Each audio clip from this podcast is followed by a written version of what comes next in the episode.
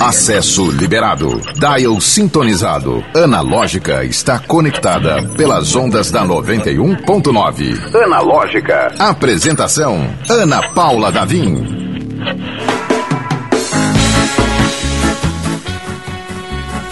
Olá! Estamos começando mais um Analógica. Seja muito bem-vindo, bem-vinda, bem-vinde. Eu sou Ana Paula Davim.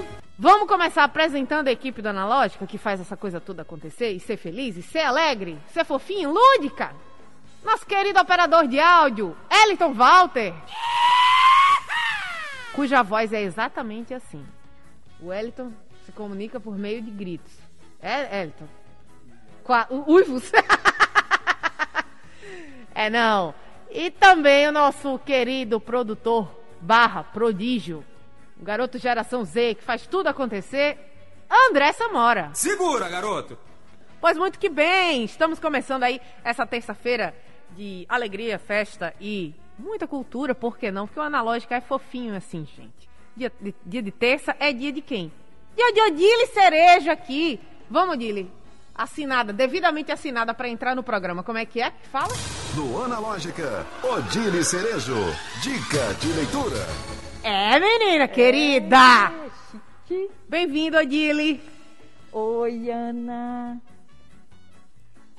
E aí, só isso, oi, Ana. Oi, Ana, acabou. Essa foi a participação da Odile. Oi, pessoal que tá Ah, ouvindo. Travei. Eu, não, não a tecnologia, Sim, eu sim, travei, né?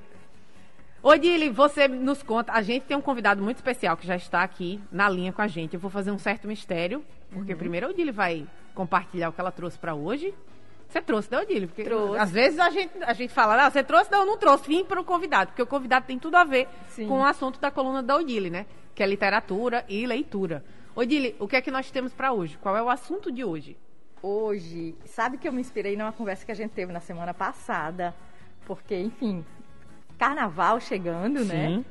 Eu não sei se, se, se você e quem tá me ouvindo vai, vai, vai ter um carnaval como o meu, porque eu vou ficar em casa. Sim, é Não verdade. vou é. pra lugar nenhum. Quase que na totalidade do- É. das pessoas É, vão deve- seguir a vida normal, né? É, ou vai pra praia, enfim. Mas aí eu fiquei pensando naquilo que a gente conversou sobre a coisa de, de, de viajar e de não poder viajar e, e, em vez disso, é, passar a pesquisar, enfim, livros sobre esses destinos que a gente tem vontade de conhecer, né? Sim.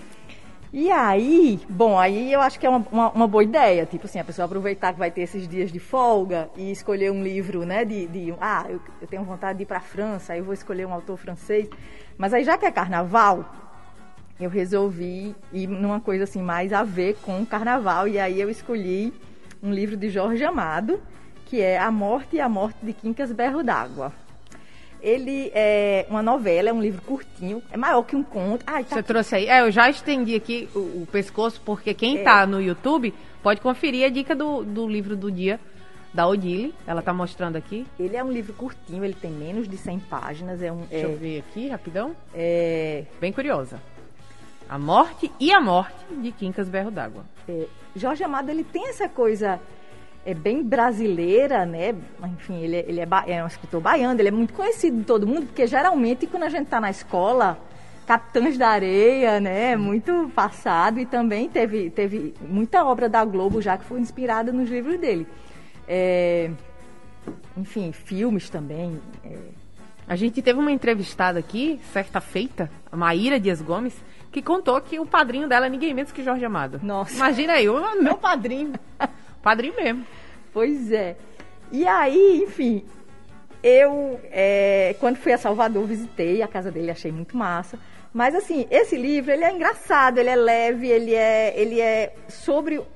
Foi inspirado numa história real, sobre um cara que é um, um- desses cachaceiros, esses bebum, que, que quando, ele, quando ele morre, os amigos levam para uma farra. Então ele teve a morte oficial, vamos dizer assim, com a família, que a família velou lá.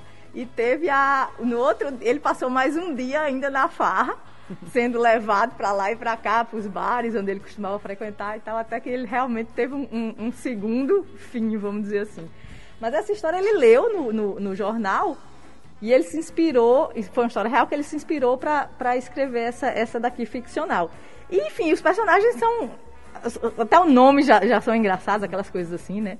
As histórias que. Ele era um cara que. Era um Joaquim, era um senhor respeitável, um funcionário público, que depois que se aposenta resolve. Ele larga a família, chuta o balde, chuta o balde e resolve viver a vida que ele sempre quis, com os, com os bebos e, e só tomando cachaça e, e, enfim, lá por Salvador, na farra, sem parar. E é, e é muito divertido, vale a pena pro carnaval. Dá pra dar uma viajada também, né? É. E é um tamanho. É, pra quem não lê um pouco mais devagar, que não é aquele devorador de livros, dá para seguir o carnaval com ele, né? Dá, e sem, sem puxar muito, assim, pela, sem atrapalhar o, a, o resto da programação que a pessoa tiver, né? Legal. Odile, que delícia de sugestão. Eu já confesso que eu vou aderir, viu? Vou viajar junto com, com o Quincas Berro d'Água. Eu espero que não para o além, mas. é, só para. Mas junto com o livro. Gente, vamos conversar aqui com o nosso convidado. Odile quer chamar? Vamos chamar comigo? Gustavo Lacombe, seja muito bem-vindo. Obrigado, obrigado, pessoal. Prazer, prazer ser recebido por vocês. Gustavo que só não esteve aqui presencialmente por questão de dias, porque ele estava aqui até poucos dias, né? Até ontem, aliás. É, não queria ir embora, não. Confesso hum. pra você que não queria ir embora.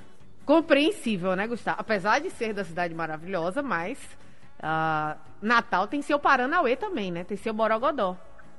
Com certeza. E, Gustavo, você, só pra gente apresentar rapidamente, vou até colar aqui para não errar o número, porque eu acho que quando você é influencer, cada, milhão, mi, cada milhar importa. Ele tem 165 mil seguidores, é escritor, e na legenda, na bio, tem textos para aquecer o coração. Gustavo, vamos fazer um resumo. Você é um grande romântico que conquista o Brasil com as suas palavras bonitas, não é? É, o, rótulo, o rótulo de romântico às vezes é, é difícil. Mas assim, eu acho que os textos eles falam muito sobre, sobre o amor, que é um tema tão vasto, mas é, o, o romântico em si, eu acho que acaba virando tem, tem muita gente que acaba pegando pelo pejorativo, né? Essa coisa de ser romântico. Isso é verdade. Prefiro, tem, tem o pejorativo. Eu falar que assim, é um texto para aquecer o coração, porque para aquela pessoa que já perdeu a esperança, eu falo para ela que o amor nunca deixa de perder a esperança nela. E para aquelas pessoas que estão pensando ainda em se jogar ou não, porque estão começando a conhecer alguém, ou então estão passando por algum momento dentro do relacionamento, eu falo para elas que o amor também sempre vale a pena. Gustavo, é, eu entendo, eu falei romântico, mas porque na minha família tem a, a minha avó, que, com 83 anos, a gente colocou o nome dela na barra do vestido da noiva da, da família esse final de semana. Então, é, é, a última romântica que eu brinco. Ela não deixa de acreditar no amor. Tava apaixonada por Gianecchini quando tava passando Laços de Família. Agora tá por Arthur Aguiar. Disse que vai votar pra Arthur ficar. Falei, vovó, mas teve 16 3, não importa! Então, é, o romance, ser romântico, pelo menos para mim, não tem a carga pejorativa, porque tem um exemplo maravilhoso. É bom, né? Eu, eu, penso assim, a maioria das vezes as pessoas que desdenham dos românticos são aquelas pessoas que gostariam que tiver, de ter alguém romântico por perto para poder fazer aquele chameguinho, para poder fazer toda aquela mise-en-scène que o romântico faz.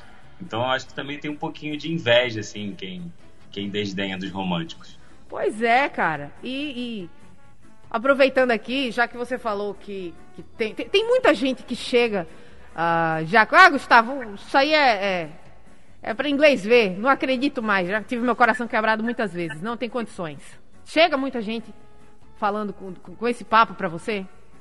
Chega, chega. É, é, muito, é muito curioso porque chega muita gente contando histórias que não tem coragem de contar para ninguém e acaba se abrindo comigo. Talvez por, por eu ser o escritor que está ali próximo, contando uma história parecida com o que a pessoa passou. É, tem, tem um pouco dessa confidencialidade, né? E essa intimidade que você cria com o público. Mas, ao mesmo tempo, você vê muita gente que já não acredita mais e que está realmente é, nessa coisa da, das relações muito líquidas e que a gente... E que, que não acredita mais e que, por algum, por algum motivo, alguém que foi alguém que foi sacana com a, com a pessoa fez com que ela não acreditasse mais que existam pessoas que valem a pena por aí. Ô, Gustavo, eu vou aproveitar a presença da Odília aqui. É, a Odília que sugeriu Copo Vazio. Acho que foi um dos primeiros livros que você sugeriu aqui, né? Foi. Odília. E fala sobre uh, ghosting. É. da Natália Timmerman, não sei se você conhece, mas é o tipo do livro para quem não tá com, com o coração muito assim organizado, é de sair rasgando o livro com ódio. Você não acredito mais no amor! Aquela revolta. Então, Ghosting, que é um, um, uma, é um nome bonito para uma coisa que já acontecia, né? Que agora é, é, tecnológico. A pessoa simplesmente dá um perdido em você totalmente e deixa lá sem nenhuma responsabilidade afetiva.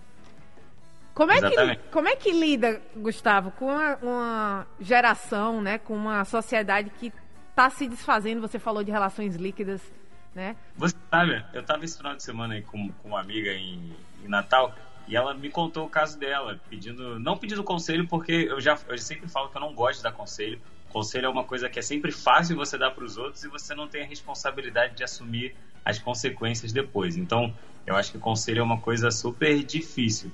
Mas eu dei minha opinião para ela falando sobre ghosting, é, porque assim, é, eu vejo muitas das vezes que as pessoas não, não entram naquele ditado do que o combinado não sai caro, sabe? Às vezes quando você entra numa relação e você sabe o que ela é e a outra pessoa deixa bem claro que ela é, no fundo você vai criando uma expectativa para que a relação vire uma coisa que ela não foi combinada para ser. Então, não estou nem falando que é errado ou certo, defendendo um ponto ou outro. Só estou dizendo que eu acho que às vezes a gente precisa ter relações mais claras para poder, no final, não se machucar. E saber que as expectativas que a gente cria, elas precisam ser embasadas muito pelo que o outro passa para gente. Não pelo que a gente começa a ter de devaneio achando que vai ser de um jeito e no final é completamente diferente. Gustavo, eu gosto que ele, ele, ele fala com uma propriedade que eu já estou aqui. Gustavo, me conta aí. Você é um. Não, não vou entrar no, na fofoca, mas é porque é, é muito bonito de ver a propriedade. Ontem a gente falou com a jornalista que se. Sofri muito para chegar assim. Eu sofri muito. Sofreu muito? Pelo amor é, de Deus. Mas eu falo assim, Ana, é, eu acabo, você, você acaba lidando com muitas, com muitas pessoas nesse, no meu ofício, assim, por, por escrever e estar em contato com o público, você acaba ouvindo muitas coisas, muitas histórias. E eu acho que faz parte do universo do escritor pegar essas histórias para si e transformá-las, sabe? transformá-las em texto, transformá-las em histórias que vão para um livro. Eu acho que isso tudo faz parte do exercício da, do ofício do escritor. Então, no final, às vezes não, nem, não falo nem por mim, eu posso ser tão errado quanto os outros. e então, sabe, uma das coisas que no, no começo, quando eu comecei a escrever, e aí, quando você escreve, você às vezes é infalível, você fala dos erros dos outros, você fala sobre como as pessoas têm que acertar e às vezes não olha para si mesmo. Então, assim, qualquer rótulo que surgia, alguém que chegava para mim e falava assim, ah, você parece um príncipe, nossa, falando essas coisas, eu falava assim, não, não tem nada a ver, porque eu erro tanto quanto os outros, eu já fui tão... O horário não permite a gente falar palavrões, né?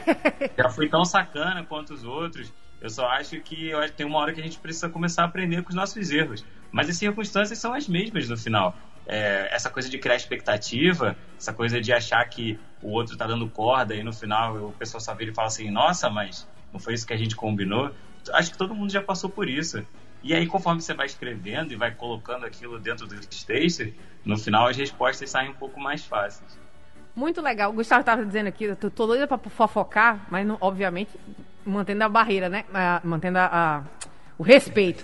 A gente recebeu uma jornalista ontem que se identifica como jornalista do amor. E eu achei muito legal isso, porque ela, o, o, o discurso é mais ou menos semelhante. Né? Não é porque eu trabalho com amor que eu sou a autoridade máxima que não me permite errar, muito pelo contrário. Mas se permite é, olhar aquilo que acontece e absorver para poder melhorar. Isso é o mais legal, né? E aí quando eu ia falar assim, ah, você é um homem, e aí eu quase saiu desconstruído. Eu não gosto de colocar homem desconstruído, porque dá a impressão de que isso não acontece com certa frequência. E a gente sabe que não, que está todo mundo se desconstruindo e é um processo geral. O Dili está é um tá aqui. O Dili é um tá aqui balançando a cabeça, confirma, concordando, né? É. Mas. É um, eu, acho que, é, eu acho que principalmente os homens que pagam desconstruídos precisam é, olhar todo dia para si e falar assim: será que eu estou reproduzindo também alguns clichês, alguns uhum. estereótipos uhum. que, que, que, que, eu já não tenho mais, que não tem mais lugar?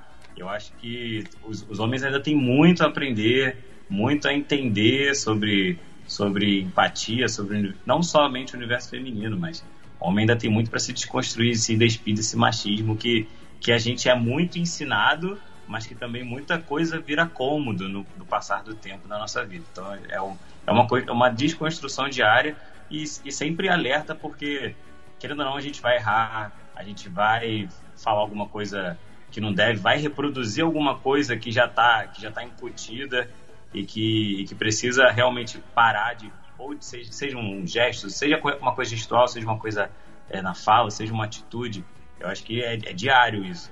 Não é nem para pagar de desconstruído, mas sim, é para sempre estar tá alerta para saber que a, os erros estão aí, você vai cometê-los e o mais importante é sempre aprender estar aberto a, essa, essa, a essa, aos ensinamentos. Legal, Gustavo.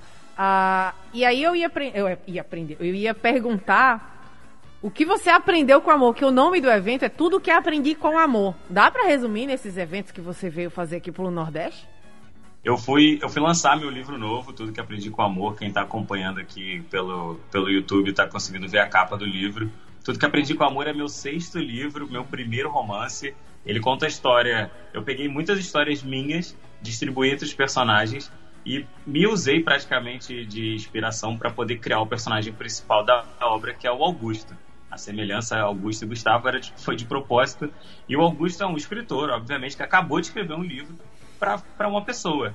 E ele e essa pessoa, que é a Marina, eles se perguntam durante o livro inteiro o que eles já sentiram com amor, se eles realmente já sentiram amor, se eles eh, já gostaram de alguém ao ponto de virar para a pessoa e falar assim: Eu te amo. Porque às vezes é, é, pesado, não é? Você falar isso, então às vezes trava na nossa boca, na nossa garganta e a gente não fala. Eu acho que são dois personagens que, com as histórias deles e com as coisas que eles já viveram e com o que eles têm para viver nos quatro dias que se passam o livro, o livro começa numa quinta, termina num domingo. São quatro dias muito intensos dentro do livro. É, eles se perguntam e no final, eu acho, eu acredito que eles chegam no final é, com a exata noção do que eles já sentiram por alguém ou por outras pessoas que são envolvidas também na história. Que legal, Gustavo. É, eu tava aqui olhando o seu Instagram e tem uma galera até grande. Eu tava vendo Solange Almeida Pequena. segue você. Ah, não expliquei, né? Eu fui, eu fui pro Nordeste fazer o lançamento do livro e passei por lugares, assim, que eu sou apaixonado. Eu sou apaixonado pelo Nordeste. Depois, de, eu fiquei 15 dias viajando por aí. Tenho certeza que não vou durar muito tempo no Rio. Eu quero, eu quero sair daqui e ir embora para algum lugar aí. Mas eu passei por lugares completamente diferentes também, porque eu, a riqueza do Nordeste é, pô, é imensa, né? Então eu passei por Itabuna, Salvador, Maceió, Recife, João Pessoa e terminei a, a turnê em Natal. E foi, foram dias assim incríveis, sempre super, sempre sendo super bem recebido. Se tem uma coisa que o nordestino é, faz é saber receber bem as pessoas. E eu me senti super acolhido, me senti em casa. E não à toa voltei com essa cabeça, falei assim, meu Deus, o Rio de Janeiro, por, por mais bonito que seja, por melhor que seja, eu falei assim, cara, se tem um lugar onde meu coração tá e eu quero experimentar um dia morar lá é no Nordeste. Que legal. Olha, chegou mensagem aqui. Cícera Lúcia, nossa maravilhosa ouvinte, tá sempre aqui com a gente. Não poderia deixar passar em branco. A gente que é romântico, muitas, muitas vezes a gente sofre, porque criamos expectativas. É a Cícera Lúcia aqui, ó, falando a palavra-chave. Eu não acho errado, sabe? Eu não acho errado criar expectativa, não. Eu acho que é uma coisa até natural. Quando você está com alguém, quando você vai fazer qualquer coisa na sua vida, você cria uma expectativa. O problema é que às vezes a gente cria expectativas muito altas e a queda é sempre, é sempre vertiginosa quando, quando isso acontece. Mas não é errado criar expectativa. Gustavo, vou colocar aqui, jogar aqui uma neurociência para, para iniciantes, que a, a fase da paixão, né, ela dura neuroquimicamente até três anos, no máximo três anos né? E depois vira aquela, aquele amor mais. É, não vou usar fraternal, porque fraternal tem a ver com irmão, mas um amor mais ágape. Vai, usar uhum. né? E você, quando vai escrever sobre o amor, você vai pro amor passional, você usa esse, esse essa paixão mais irrefreada, aquela coisa mais é, quase viciante, ah, ou você vai pro amor mais tranquilo ou imaduro? Tem, tem de tudo, assim. Se você abre o, se você abre o Instagram e começa a ler os textos onde, que eu posto, você vai ver que um dia eu tô falando sobre um amor é, no, bem no comecinho, outro dia eu tô falando sobre o um amor que, que terminou. tem dias que eu vou falar sobre três amores diferentes, três tipos de amores diferentes. Então eu acho que é você, o ofício do escritor, como eu estava te contando, eu acho que ele é um pouco conseguir passear por todos esses amores. Não tem um que eu mais gosto. É, quer dizer, tem um que eu mais gosto de escrever. Você pode ter certeza que tem. Mas que é? eu, eu acabo. O que eu mais gosto de escrever é final de relacionamento. A famosa sofrência, tanto, né? tanto que tem, tanto que tem um, um, dos livros que eu quero um dos livros que eu quero escrever ainda é sobre uma é sobre uma escritora que ela e, e você vai reparar que todos os livros que eu tenho na cabeça são, se eu te contar, todos têm envolvem alguém que escreve.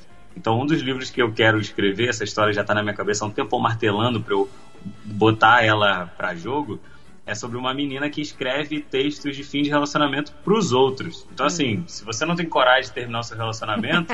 Encomende aqui. Ela escreve para você. E fim de relacionamento é bom, assim, de escrever os textos, né? É bom, é bom é de acompanhar, né? Dá uma sensação de que você, tá, você represou tanta coisa por tanto tempo, você tem tanto para falar, que um texto não, não cabe tudo que você quer falar.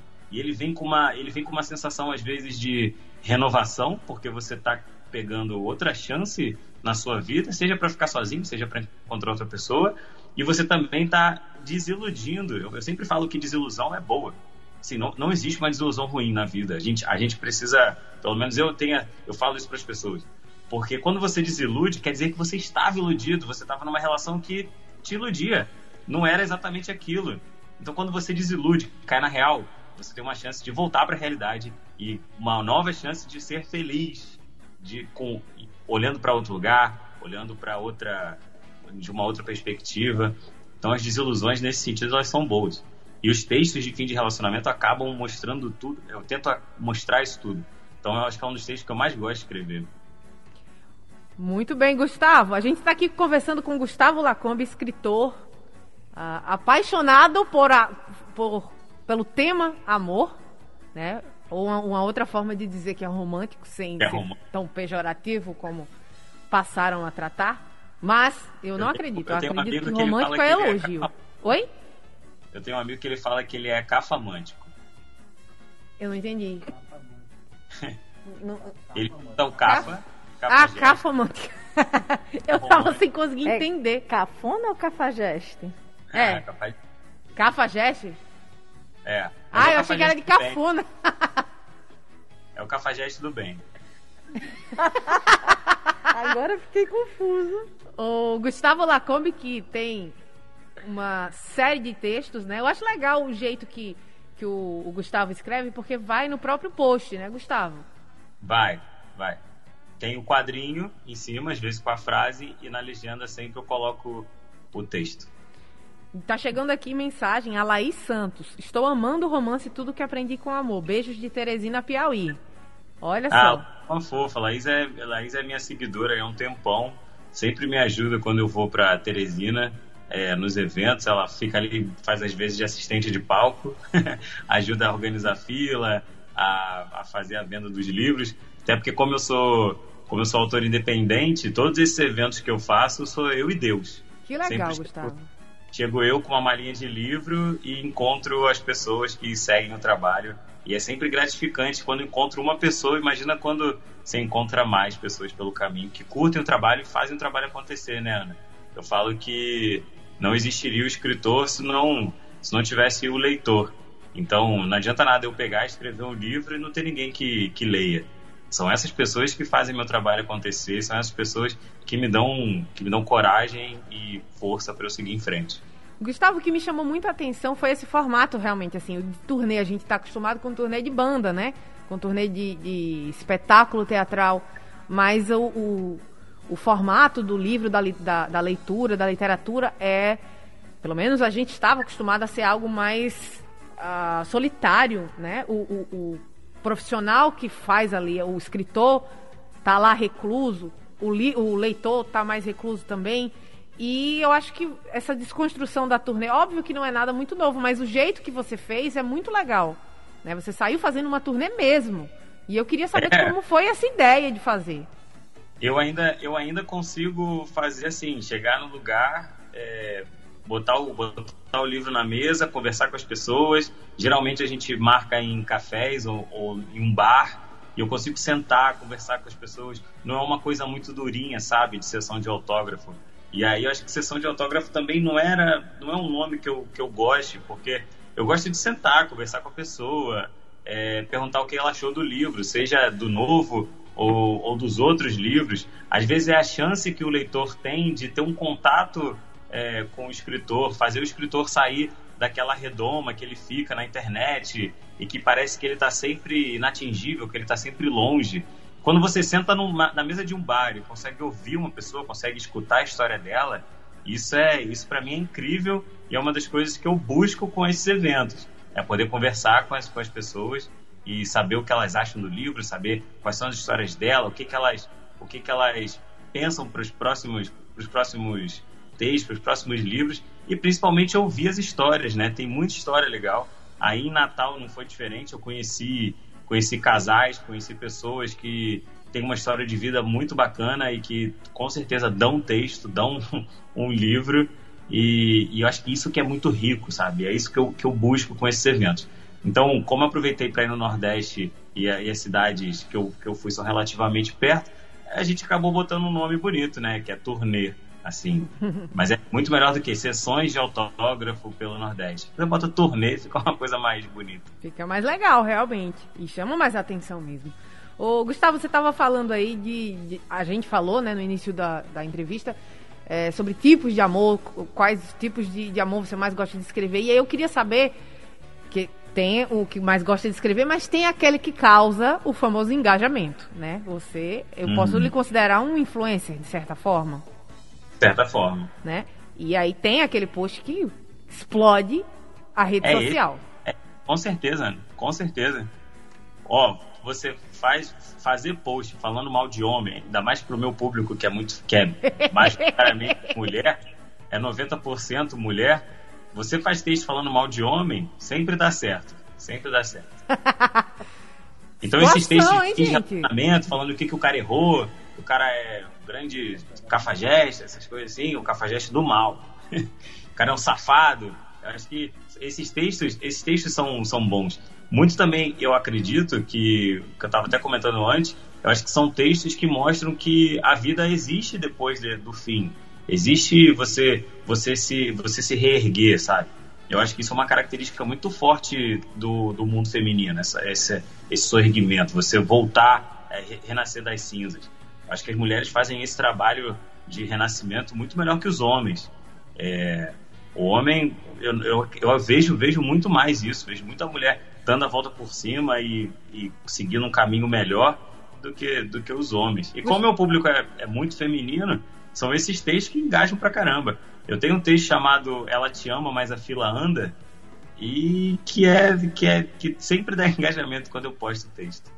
Gustavo, você estava falando aqui, eu estava o, o, o, nosso glorioso Wellington tava falando, brincou aqui, soltou uma piada, mas, é, de certa forma, quando você falou, ah, a mulher tem uma capacidade de, de dar a volta por cima, eu vou causar um pouco aqui, diminuir a energia, mas não é um pouco do, do, do machismo estrutural. O cara não tá uh, à vontade para terminar o relacionamento. Então a gente tá mais acostumado a ver um cara que força uma barra e a mulher mais.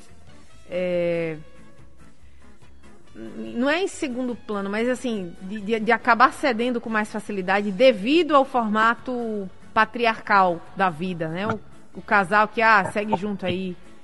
Como assim? Não, eu vejo, eu vejo muito que o homem tem dificuldade de terminar, o homem tem medo. O homem tem medo de terminar. Tanto Mesmo que, é querendo, é, você fala. Eu vejo, eu vejo muito isso, casais onde já não dá mais certo e o cara tem medo de terminar e ele fica ali por comodismo aí acaba fazendo alguma besteira. Se a mulher vejo, terminar. acaba vendo tudo isso. Mas assim, não sei se eu entendi direito a sua pergunta. É, não, era, era um comentário mais assim, porque é, na verdade o que aconteceu, só pra, pra é, explicar aqui, o Gustavo não está aqui em Natal, mas aconteceu uma tragédia hoje nos noticiários, né? Um caso de feminicídio, onde um cara não aceitava relacionamento. E o fim do o fim do relacionamento, né?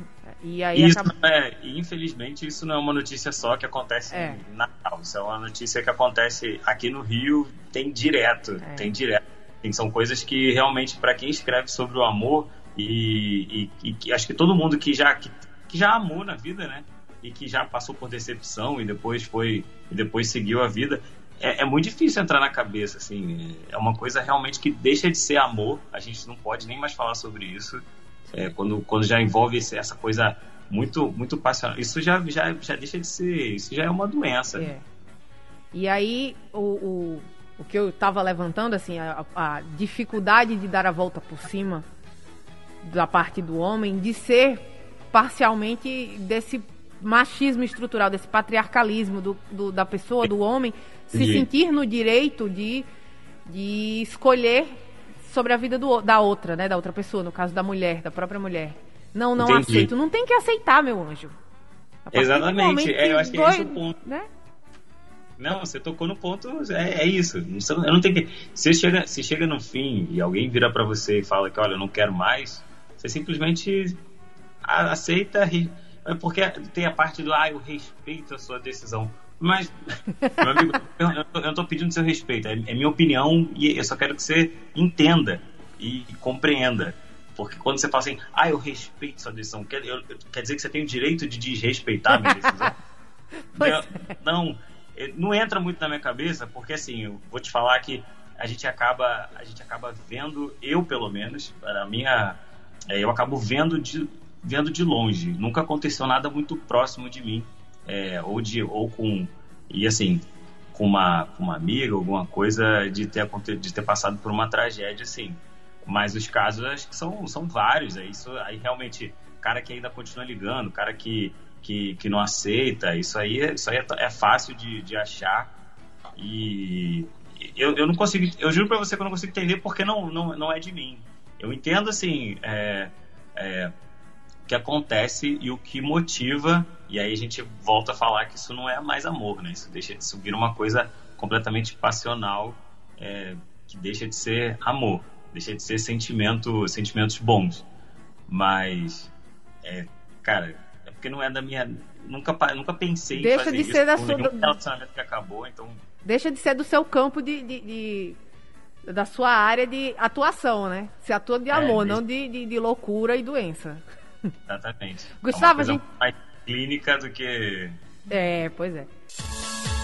O programa Analógica é 100% digital. Acesse o streaming pelo YouTube e Instagram da 91.9. Confira ao vivo o que está rolando dentro do estúdio. Analógica. Queria também deixar um recado. O Gustavo, da próxima vez, será convocado, que é uma forma mais incisiva de convidar, uh, para um paraíso localizado na Ponta do Morcego, em Areia Preta. Gustavo, é o Cais 43, um lugar todo especial, que inclusive tem poemas, poesias na, nas paredes da varanda do Cais 43, que é um bar e restaurante todo estilizado como um cais do Porto de fato. Além de petiscos, pratos deliciosos à vista, é uma atração à parte. Hoje, que é terça, atenção, senhoras e senhores, maiores de 18 anos, que estão comemorando suas devidas aprovações, desde que maior de 18 anos.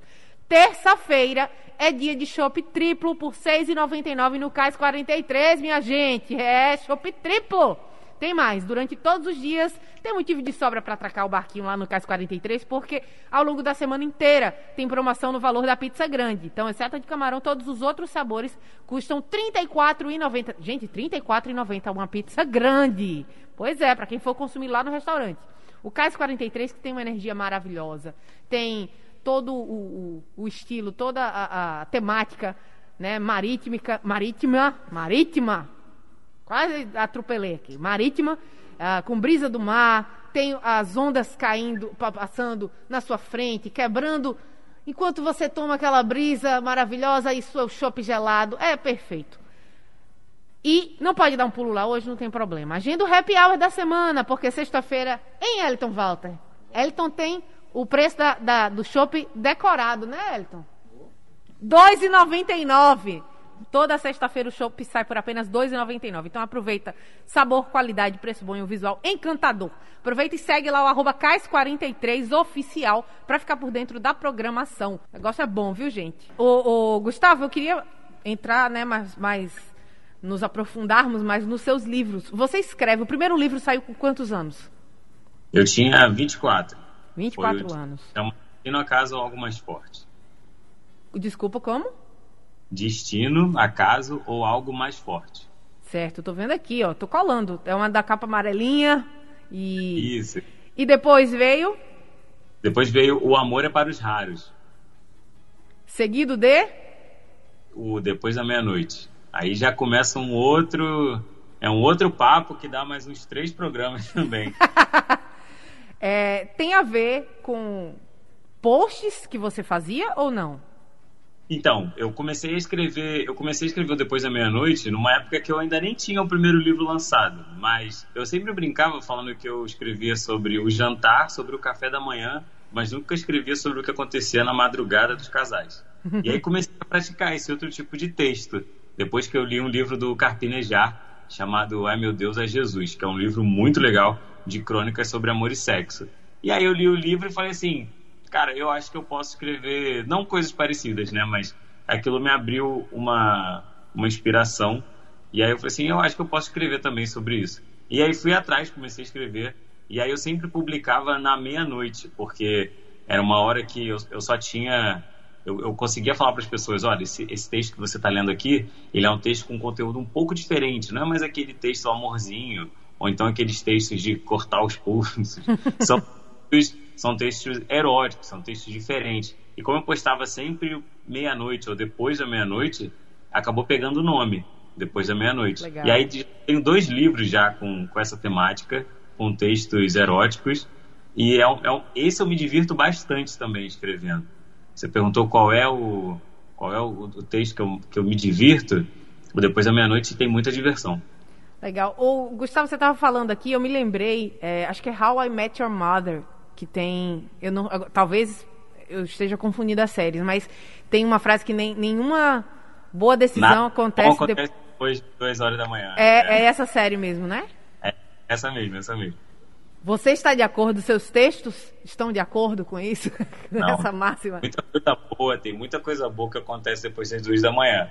Mas, é, mas eu concordo no sentido de que, assim, se até as duas horas nada de bom aconteceu, a chance de não acontecer nada de bom mesmo depois das duas é bem grande. É.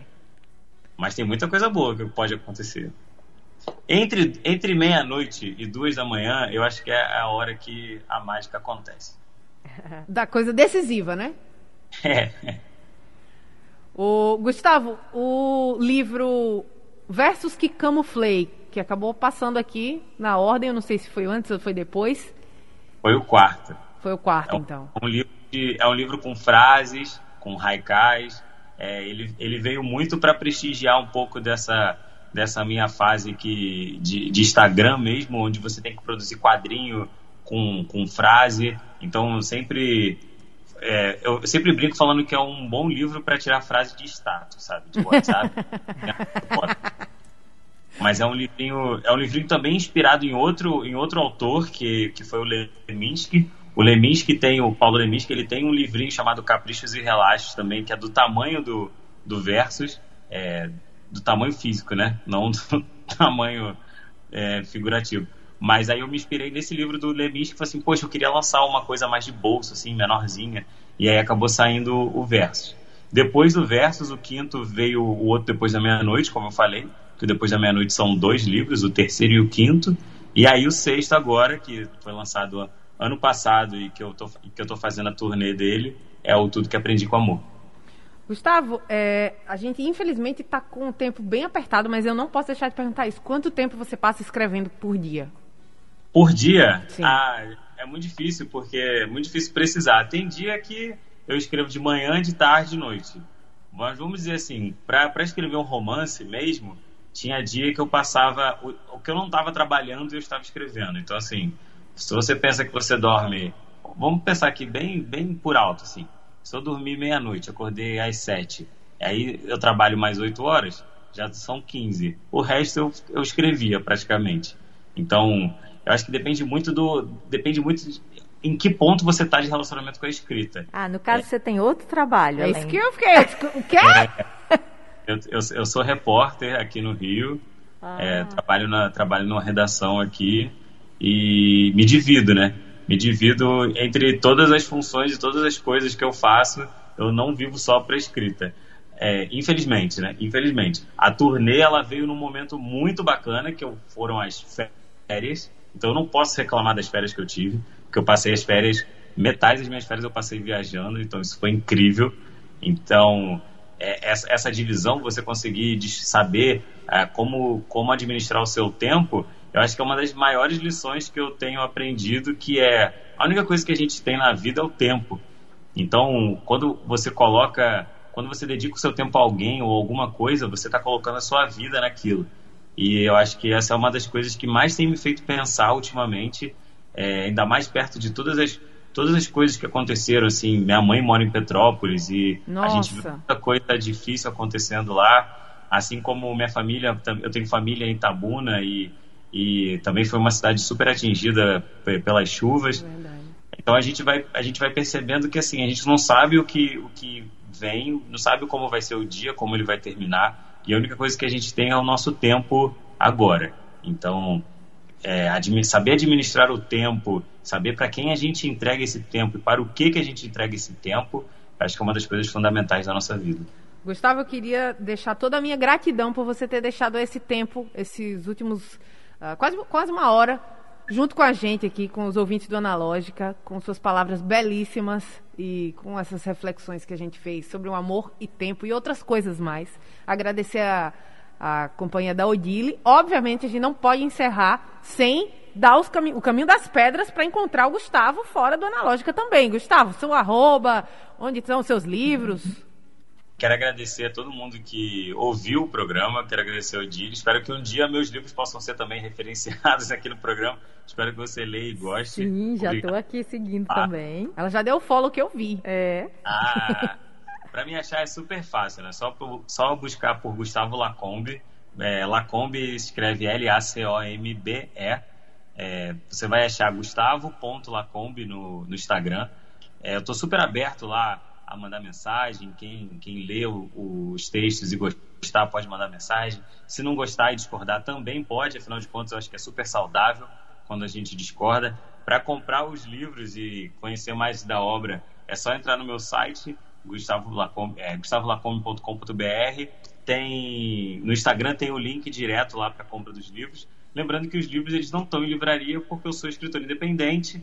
É, eu que faço toda a logística, eu que mando os livros. Isso é bom e ruim, mas sou eu que faço tudo. E vai ser um prazer receber receber novos leitores. Como eu falei aqui, é o leitor que motiva o escritor, é o, é o leitor que dá força para o escritor continuar. E eu sou tô super grato de vocês terem aberto aqui esse espacinho no programa para eu poder falar um pouco mais sobre uma coisa que eu sou tão apaixonado, que são os meus livros, e uma coisa que eu acho que é tão fundamental hoje em dia, que é o amor.